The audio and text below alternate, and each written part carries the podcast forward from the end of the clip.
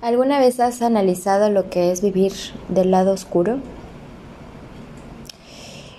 Hay una canción que es de Jarabe de Palo que se llama El lado oscuro y mm, habla acerca de de cuando la gente nace marginada, cuando la gente nace pues sí, del otro lado, ¿no? De lo que es el contraste de quienes a lo mejor nacen con suerte y de los que no. Sinceramente no creo en la suerte, creo que todas las personas nos vamos forjando un camino por el cual nos va dando resultados que nosotros mismos vamos causando para tener efectos. O los efectos causan, o los causan, o los que causan son efectos. Entonces es causa y efecto. Es una ley. Eso no lo podemos cambiar. No podemos ser, hacerlo diferente, ni mucho menos porque es algo que se aplica en la física y se aplica en la vida. Imagínate, qué loco, ¿no? Yo muchas veces estaba en el lado oscuro. Y el lado oscuro no es porque yo haya vivido marginada, sino porque el lado oscuro tiene que ver con la sombra, con un desafío personal, con el no aceptar lo que estás viviendo, con preguntarte qué hice mal, por qué me pasa esto, cuál fue el motivo, en dónde estoy, qué hago aquí, por qué, por qué a mí. Cuando realmente las preguntas que debemos hacernos es ¿para qué? ¿Para qué me sirve esto? ¿Qué me enseña? ¿Qué necesito saber? Y después de eso, encontrar las respuestas que solamente tengo yo. Que quizá tu mejor amigo o amiga te vaya a decir, ¿sabes qué? Yo observo esto en ti, güey, y la verdad la estás cagando, pero mal. Y tener la humildad para aceptar que la estás cagando y tener la humildad para aceptar que necesitas cambiar algunas cosas, ¿no?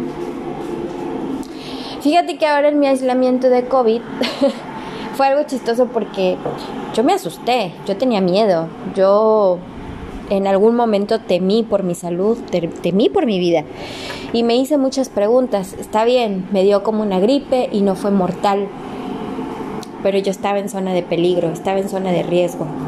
Y no nada más yo, tenía dos compañeras más.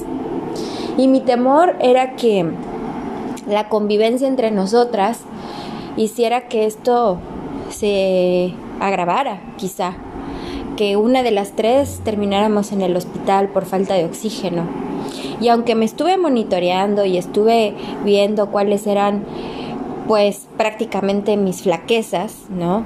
Qué sé yo, que tenía gripa, que me dolía un poco la garganta, que tenía tos, ¿no? Yo no soy médico y por ende no voy a saber tranquilizarme a manera de que tenga la información correcta. Y mi lado oscuro fue, no quiero más personas aquí, me vale madre, quiero hablar con mi abogado, casi casi, ¿no? Entonces se reían porque decían, ah, Michelle siendo Michelle. Yo siempre he pensado que cuando alego algo, cuando pido algo, es por algo justo. Yo no estaba pidiendo una suite ni un jacuzzi, ni mucho menos que me dejaran salir a la playa, porque yo sabía mi responsabilidad humana. Pero también sé que mi lado oscuro a lo mejor es ser tan transparente y tan franca y tan ir de frente que la gente no está preparada para recibir esos golpes o esas eh, formas de, de que se transmita, ¿no? La información o de la forma en que se transmiten los sentimientos o la forma que se transmiten las emociones. Entonces tuve que reprimirme y tuve que ser una persona tolerante o tolerable porque yo decía dentro de mí, a ver, yo no voy a cambiar. Y si estas personas están aquí es un reflejo. Una Rumi se quedaba callada, otra Rumi no y entonces me decía, es que somos un reflejo, tú hiciste algo que a mí no me gustó. Y yo no me disculpé porque yo decía, ¿por qué me voy a disculpar si estaba en peligro mi vida? ¿Hasta dónde eres capaz de luchar por tu vida? hasta dónde eres capaz de llegar para hacer lo que crees que es correcto por tu vida. Muchas veces dije y pensé que yo daría la vida, daría la vida por las personas que amo, por las personas que me importan, por las personas que han hecho algo bueno por mí por aquellas que me enseñaron, por aquellas que me enseñaron sin querer, por aquellas que conservo una amistad. Soy una persona que me encanta conservar las amistades porque porque mi amistad y el amor que yo considero dar es sincero. Tengo mis tiempos y tengo mis momentos que a lo mejor no son los mejores, pero en ese en ese lado oscuro hay una luz. Y entonces yo dije, bueno, ¿hasta dónde agradezco lo que tengo y hasta dónde llegaría para defender lo que soy? Mi vida corría peligro, pero también corría peligro la de mi otra compañera y también corría peligro la de la nueva compañera. Entonces todas estábamos en zona de riesgo. Una estaba preocupada por el trabajo, la otra estaba preocupada por porque los días pasaran y que se acabara este encierro. Yo estaba realmente preocupada por mi salud. Y entonces en mi zona oscura o en mi lado oscuro yo pensaba y decía, me vale madre. Yo aquí voy a limpiar, yo aquí voy a hacer esto. Me vale madre si, si tú eres sucia, si no eres ordenada. Yo voy a hacer lo que me corresponde porque yo soy así y esta es mi zona. Y yo defendía mi lugar y defendía la zona donde yo hacía este ejercicio, donde hacía yoga, donde meditaba, porque era mi zona. Y yo voy a defender mi zona. Es mi vida. Estamos hablando de algo importante. Jamás permitas que los demás te digan cómo tienes que hacer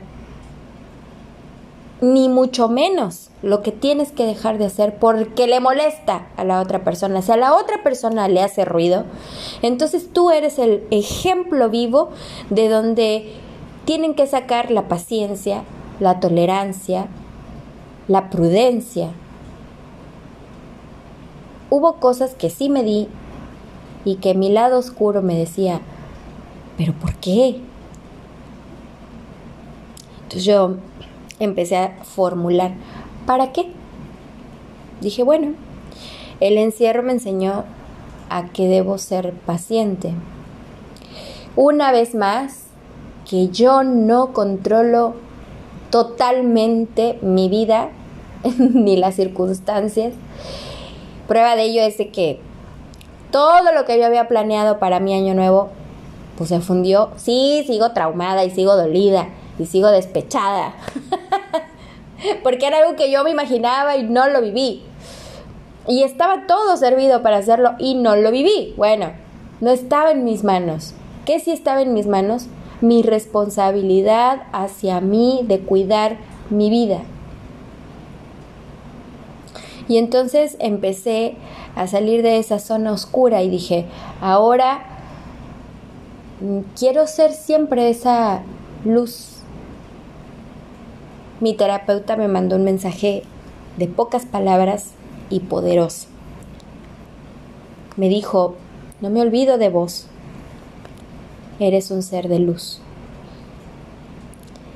Lloré como Magdalena, o sea, sí lloré, me pegó mucho, me dolió tanto, porque yo decía, todos en el trabajo tienen un concepto de mí que soy bien grinch, que soy bien enojona, que soy bien mal hablada, que mento madres, ¿no? Que, que, que se las miento, porque la verdad, pues algunos sí me caen gordos porque son pendejos. Pero también dije, ¿quién soy yo para juzgar? Entonces, mejor los voy a ayudar, los voy a apoyar. Y durante todo mi confinamiento, recibí tantas muestras de cariño, de apoyo, de ánimo. Y dije, entonces no estoy haciendo tan mal las cosas. Mi vida tiene un propósito. Y no sé cómo, no sé cuándo, no sé dónde, no sé quién se va a presentar en mi vida para yo llegar a realizar mis sueños. Mientras tanto, debo cuidar mi vida, ¿no? La tengo que cuidar, me tengo que acariciar el alma, recordar cuáles son mis momentos alegres, mis momentos felices. Siempre me enfoco en un lugar que me encanta, que es en Puerto Escondido, ustedes lo saben.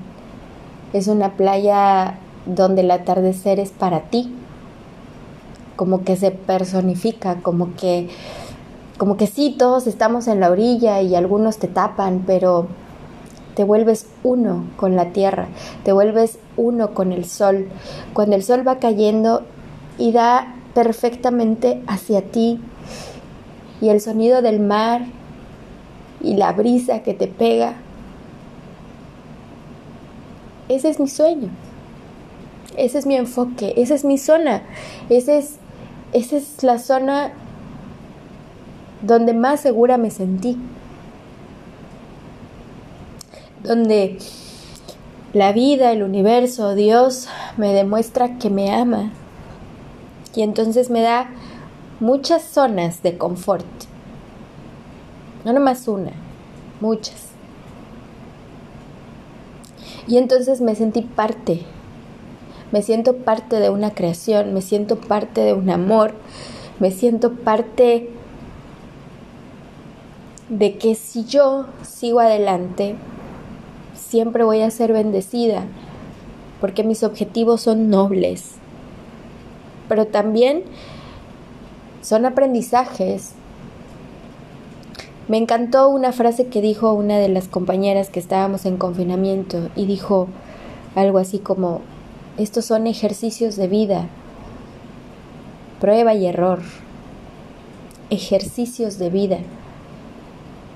Sí, hay algunos ejercicios muy difíciles, como por ejemplo, yo odio las matemáticas, porque no me sale una puta fracción, porque yo no sé dividir, porque reprobé y no pude sacar mi certificado de bachillerato.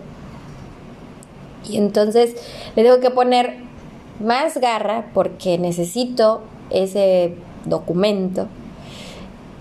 Y finalmente empecé a ver y a sentir que sí, que nuestra vida son dificultades que vamos a estar teniendo, pero no quiere decir que nos tengamos que rendir, tampoco que nos las pasemos estudiando, hay que aplicarlo. Y cuando lo aplicas, entonces viene la enseñanza. Sí, tuve mucho tiempo para meditar, tuve mucho tiempo para agradecer, que lo sigo haciendo.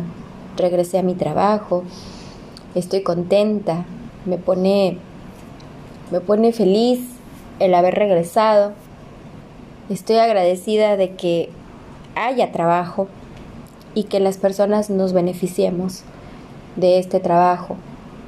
Que son tiempos difíciles, que todo el mundo se está enfermando de COVID, que es una ola masiva y que esto ha hecho que se tomen otras medidas. Vacúnate, te protege.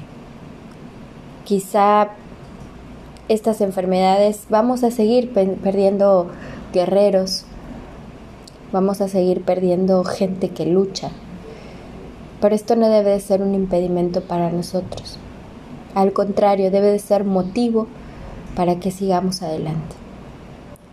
Sí, mi proyecto siempre se ha llamado ir hacia adelante.